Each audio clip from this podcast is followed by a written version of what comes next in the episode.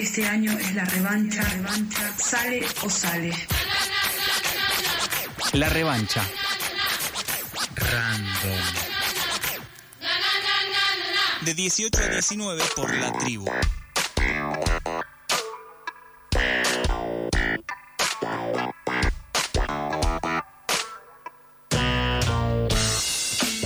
37 minutos han pasado de las 6 de la tarde, seguimos al aire de la revancha random, vamos a estar acá hasta las 7 de la tarde. Decimos al principio que hay, hay eh, algunas eh, veredas de este Mundial de Fútbol que estamos eh, transitando de, de manera, bueno, intensa por lo menos. En este caso que no tiene que ver eh, solamente con el fútbol y por eso es que vamos a dar pie a la siguiente entrevista. Antes de eso, les voy a contar que Publicitarias es una organización que nació en Argentina en el año 2017 como la primera comunidad que reúne a estudiantes y profesionales de la publicidad, el marketing, el diseño y la comunicación con el objetivo de promover la diversidad y la perspectiva de género. Para eh, entrar un poco en tema, estamos en comunicación con Candela Feullade, que, quien es responsable regional de operaciones institucionales en publicitarias. Hola Cande, antes que nada, ¿cómo estás? Hola, ¿qué tal? Eh, bueno, como se puede, ¿no? De acá al domingo medio como se puede. Bien, estamos todos igual, así que eh, vamos a, vamos a, navegar, a bucear en este nivel de ansiedad que estamos eh, experimentando y ver si podemos hablar de, de algo que no está del todo desconectado del mundial, pero que bueno nos va a sacar un poco del campo de juego. Antes que antes que, tenemos un montón de cosas para preguntarte, queríamos que cuentes un poco a la audiencia qué es Publicitarias. Bueno, em, bien como comentaste al principio, Publicitarias nace como la primera comunidad de mujeres de, la industria de la comunicación, que promueve la perspectiva de género tanto hacia el interior de la industria como hacia afuera. Es decir, tanto los equipos de trabajo que se ocupan de pensar campañas, diseñar, crear estrategias de comunicación, como también lo que vemos eh, nosotros como consumidores de los distintos productos que, circulan. Hoy en día, Publicitarias es una fundación, tenemos personería jurídica, tuvimos, ganamos un fondo de inversión lo cual nos permitió dar un salto enorme que es pagar sueldos, porque publicitarias, lo cual es muy importante que lo sepan, es que publicitarias se sostiene con una estructura voluntaria, es decir, todas las personas que colaboran con nosotras eh, no reciben un sueldo, una remuneración, donan horas. Obviamente que nosotros a cambio les brindamos capacitaciones y otros tipos de, de beneficio, pero esto lo comento porque eh, la verdad que es como rarísimo que al día de hoy, después de cinco años, sigamos creciendo, tenemos impacto en Latinoamérica, estamos ocupando el mercado hispanohablante de Estados Unidos y, el equipo es voluntario, o sea, nos mueve la causa, el, el motivo, el objetivo de que la publicidad deje de ser una industria sexista y machista. Entonces, nada, es algo realmente increíble. Poder pagar sueldos hoy en día, obviamente, somos un equipo muy, muy reducido y, bueno, también es, es como... Eh, es, también estar porque porque la causa nos convoca, porque para ser honesta, o sea, ninguna cobra el gran sueldo de su vida, pero bueno, yo hoy puedo darme el lujo de trabajar 100% en publicitaria. ¿Y qué, qué líneas de trabajo tienen, Cande? O sea, que, ¿cuáles son las acciones, así nombrar, aunque sean las principales, que llevan adelante tanto ustedes como las personas que trabajan de manera voluntaria? Bueno, en principio tenemos un portal web donde brindamos distintas noticias, obviamente todo atravesado desde y con la perspectiva de género. Después eh, brindamos distintas actividades gratuitas, como ser mentorías y a veces realizamos capacitaciones abiertas al público. Eh, y también este, brindamos recursos, herramientas que desarrollamos nosotras eh, para que permitan la creación de comunicaciones o campañas de, de comunicación desde y con perspectiva de género, las cuales también las brindamos de manera gratuita porque estamos paradas en la democ- democratización del saber. Porque también sabemos que esta industria es muy excluyente. Hasta hace no muchos años, y me atrevería a decir que todavía sigue pasando, que hoy me crucé con un aviso de búsqueda en LinkedIn de una agencia de publicidad que establecía como requisito excluyente asistir a determinadas universidades privadas. Ah, bueno. La verdad que... Raro. eh, sí, rarísimo. Y la verdad que sabemos que es muy difícil sostener la cuota de una privada. Y aparte, ¿qué hay- tipo de requisito es ese? Claro, también es eso, pero la verdad que, que esta industria ha crecido como un lugar elitista. Hace muchos años, si vos no habías asistido a una escuelita de creatividad, no te iban a contratar para, para el departamento creativo. Claro. Salen carísimas, o Sí, sea, sí. realmente. Entonces nosotros lo que queremos es abrirle las puertas a todos, eh, dejar de ser elitistas, excluyentes. La creatividad es algo que se ejercita, eh, no es algo que, que algunos tienen y otros no. Entonces, por eso es que, si bien también tenemos cuestiones que, que son remuneradas, como por ejemplo las capacitaciones que brindamos a empresas y privados, Claro. este, em, también brindamos los recursos gratuitos para eso, para que la comunidad que nos sigue pueda acceder, pueda trabajar más allá de los recursos que tenga. Nosotros desarrollamos dos herramientas que son un mazo de tarjetas que sirven para trabajar distintos procesos y analizar. Uno es más pensado en estereotipos de género y otro es más pensado en procesos, diversidad e inclusión.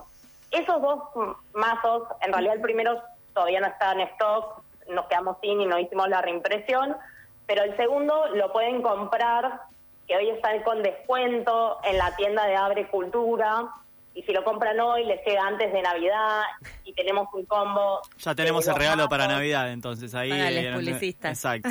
Exactamente, pero bueno, también, este, o sea, a ver, hay una realidad que eh, del aire no vivimos. Obvio. Entonces, nosotros de algún lado necesitamos solventar nuestras actividades porque de vuelta, nuestro equipo es voluntario. Entonces, todo lo que, lo que nos ingresa es para mejorar lo que estamos haciendo, trabajando. eh, por ejemplo, este año, yo no sé si ustedes saben, imagino que no, eh, existe como el Mundial de la Publicidad, que es el Festival de Cannes Ah. en publicidad. sí. Eh, este, y viajan todos, todos. Es literalmente el Mundial de la Publicidad. ¿Y qué hicimos nosotros este año? Vimos que distintas compañeras de la, de la agrupación viajaban por, por sus empresas, por sus trabajos, entonces las mandamos con planchas de stickers con pronombres, porque los organizadores del festival en las credenciales no incluían los pronombres. Entonces, ¿qué hacían las chicas cuando estaban en Cannes? Les preguntaban a la gente cuál era su pronombre y le pegaban el pronombre en la credencial. Y esas son pequeñas cositas que, que nada, que vamos haciendo como para, para ir metiéndonos e insertar las temáticas que realmente son importantes y las que cuales hay que hablar. O sea, es importante preguntar los pronombres de las personas y respetárselos. Eh, así que, o sea, a grandes rasgos un poco, muy resumidamente es eso. También tenemos un podcast, tenemos redes sociales. eh, es, no- es increíble la cantidad de cosas que hacemos, la verdad. Eh, Cande, hace unas horas nomás publicaron en Instagram las fotos que salieron en la revista El antes del partido Argentina-Croacia. Eh, digamos que no solo son mujeres en la cancha posando en posiciones realmente raras e imposibles, sino con un nivel de delgadez máximo, eh, extremo, eh, y una forma de mostrar el vínculo de las mujeres con el fútbol que parece a esta altura casi un chiste, parece como, no sé, una parodia de lo que alguna vez pasó, pero no, pasó, en serio, no era un chiste. Eh, cuando empezó el Mundial lanzaron la campaña Un bar para la publicidad, que también la pueden ver en, la- en las redes sociales de ustedes. Eh, ¿Con qué se encontraron ahí?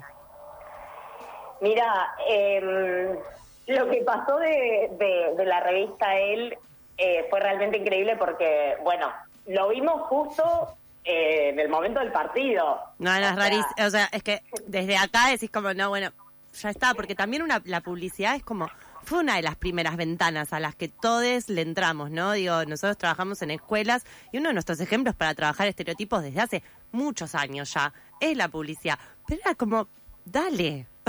Bueno, sí, es lo- eh, o sea, nosotros en publicitaria siempre decimos que la publicidad construye cultura, porque desde que te levantás hasta que te vas a dormir, estás impactado por publicidades, salís a la calle, hay publicidad, agarras el celular, hay publicidad, entras a cualquier red social, hay publicidad, cualquier revista que veas, hay publicidad. Entonces, tenemos que ser muy responsables con lo que comunicamos. Y lo que nosotros nos planteamos con un bar para la publicidad y eso un poco jugando también con eh, los elementos del fútbol, como el bar, que es para revisar aquellas jugadas que son medio dudosas o las que puede haber habido alguna infracción, dijimos, agarremos en principio publicidades del Mundial que a simple vista parecen estar bien, que vos decís, che, hay diversidad, hay mujeres protagonistas, que pin que pan, pero cuando haces doble clic te das cuenta que le falta perspectiva de género. Eh, entonces, un poco nace de ahí, nace de, de- de la creatividad de utilizar un recurso del deporte traído para el análisis de, de la publicidad, que también es algo que nosotras promovemos desde nuestro espacio, que es el análisis constante de las piezas, o sea, realmente detectar cuando a una pieza le falta perspectiva de género, le falta diversidad, eh, refuerza algún estereotipo o algo, es un ejercicio. O sea, no es algo que quizás ves a simple vista. Hay situaciones muy evidentes, como por ejemplo la revista Él, Sí. es muy evidente, o sea, si no a eso me ves- refería, como eso es muy evidente, porque después, obvio, hay análisis más profundos para hacer y, y eso es un poco lo que, lo que estuvieron haciendo, pero eso era como, bueno, no sé de qué año Sí. directamente podríamos pensar que es. Sí, no, y, y esas son las cosas en las que a veces, eh, en las que te das cuenta que, bueno, todavía falta. Es como que hay que seguir, eh, los publicistas siempre dicen, eh, hablan de impactarte con el mensaje, ¿viste? Sobre todo cuando arman estrategias de pauta. Entonces vos vas a ver una campaña tantas veces porque la estrategia está armada así, que cada usuario vea tantas veces el mensaje. De nuestro lado, cuando vemos que ciertas campañas, ciertas campañas o hay ciertas comunicaciones que todavía siguen reforzando estereotipos de género, nos damos cuenta que todavía tenemos que seguir repitiendo ciertos mensajes. Es decir, que no todavía no está saldado el tema, ¿no? Y yo creo que nunca lo va a estar porque la sociedad va cambiando, la cultura va cambiando.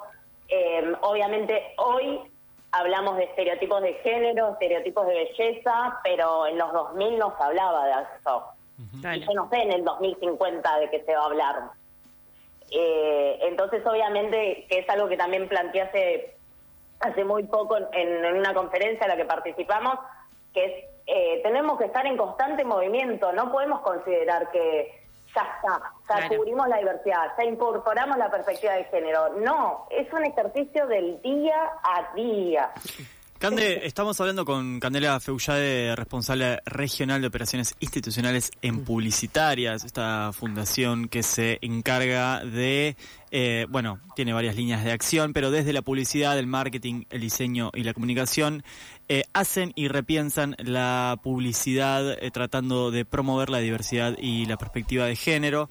Em, contabas, Cande, que hacen capacitaciones para el sector privado, digamos, para empresas, y se ha visto hace varios años grandes marcas que incorporan a su discurso publicitario esta perspectiva de género, incluyendo también a eh, la comunidad LG LGBT. Em, hay una idea un poco de que es un lavado de cara mientras al interior del funcionamiento de esas empresas se siguen reproduciendo eh, eh, violencia económica, por ejemplo, con eh, diferente salario a igual trabajo o no incluir a población LGBT. Eh, o diferentes cuestiones que uno puede imaginar sin hacer mucho esfuerzo. ¿Cómo, cómo se lidia con eso? Quizás esto de que mm, hay que hacerlo para lavarse la cara es un, es un escalón necesario también. ¿Qué lectura tienen de esto? Eh, bueno, primero y principal, o sea, a veces yo te contaba de, de, de, las dos herramientas que hemos creado, la que lanzamos este año está enfocada principalmente a eso, a, a más procesos internos, a revisar claro. Las dinámicas de trabajo, ¿no es cierto? Porque, claro, todos se subieron al decir, eh, claro. bueno, vamos a hacer una campaña y convocando a personas trans, al colectivo LGTB. Eso está forzado a veces, como que decís que cualquiera, claro. no tiene nada que ver. Pero hay que ser muy coherentes entre lo que se hace y lo que se dice. Y hoy nosotras estamos paradas en eso, en, en empezar como a empujar a las empresas y a las agencias a que fantástico con que crees una campaña que, que, tenga diversidad, que tenga inclusión, que tenga un mensaje que nos haga llorar a todos. Claro. Ahora quiero saber qué estás haciendo dentro de tu empresa con este tema. Sí, porque si no, sí, eh, termina siendo rainbow washing, pink washing claro. y todos esos conceptos que, que ya conocemos. Un poco, a ver, a veces dice como que tenés que poner eh, o mirar mirar grises. Esto me lo dicen mucho mis psicólogos, ¿no? No, no todo blanco negro todo el tiempo. Así como el Dibu que habla del psicólogo. Amo. Pero, a ver, que alguna marca en su momento se subió porque era moda. Está bien también. Bienvenida sea. claro, obvio, Ahora, obvio que sí.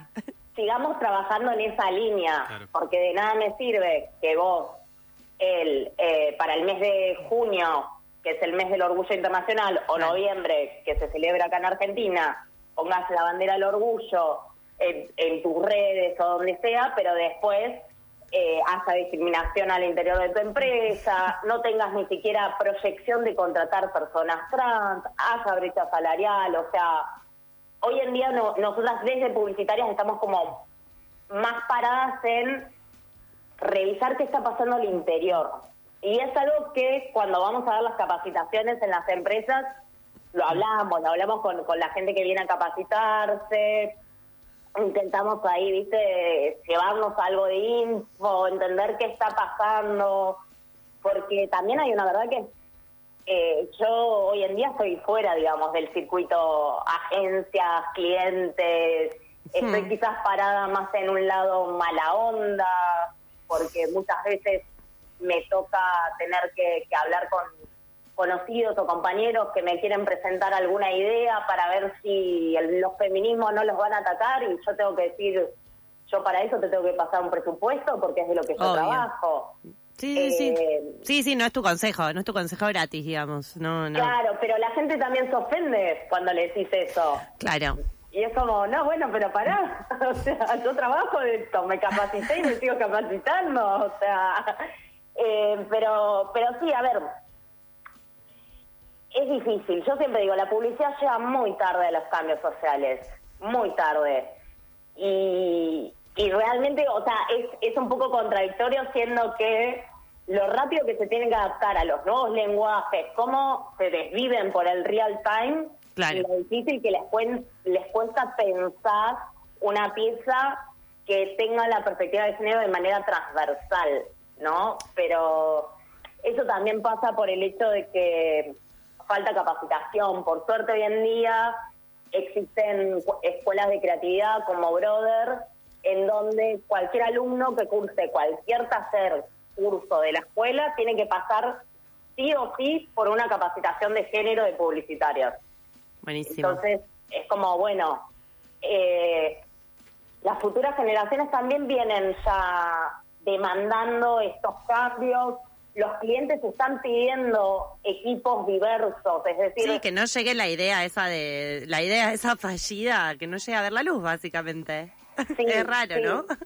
Sí, sí, sí, y se está pidiendo y, y, y la verdad, viste que muchos dicen, bueno, publicidad buena o mala, al fin y al cabo logran el objetivo que se hablen de ellos. Y la verdad yo te lo puedo decir, o sea, por haber estado en una agencia que hizo una publicidad que los prendieron fuego Sí. Eh, es, es un escándalo al interior de la empresa cuando te salen a quemar en redes porque la chocaste toda. Mm. No, nadie va a decir, bueno, qué bien estamos teniendo interacciones. No, no, es, se prenden fuego teléfonos y muchas veces ruedan, ruedan cabezas.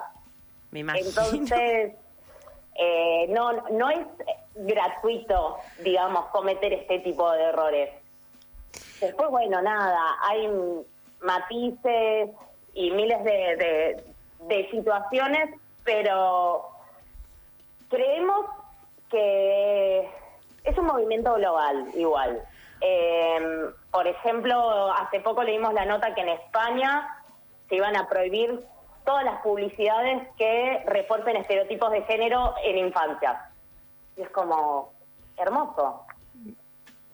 Buenísimo. Bueno, Cande, eh, se nos está yendo el tiempo aquí en esta revancha random. Eh, seguiríamos charlando con vos un montón de tiempo más, pero nuestro programa termina a las 7, así que te voy a tener que despedir. Muchas gracias por contarnos aquí de publicitarias, publicitarias ORG. Te pueden buscar en Instagram. Muchas gracias, Cande. No, gracias a ustedes, sí que por llamarme. Chao, chao. Hasta luego.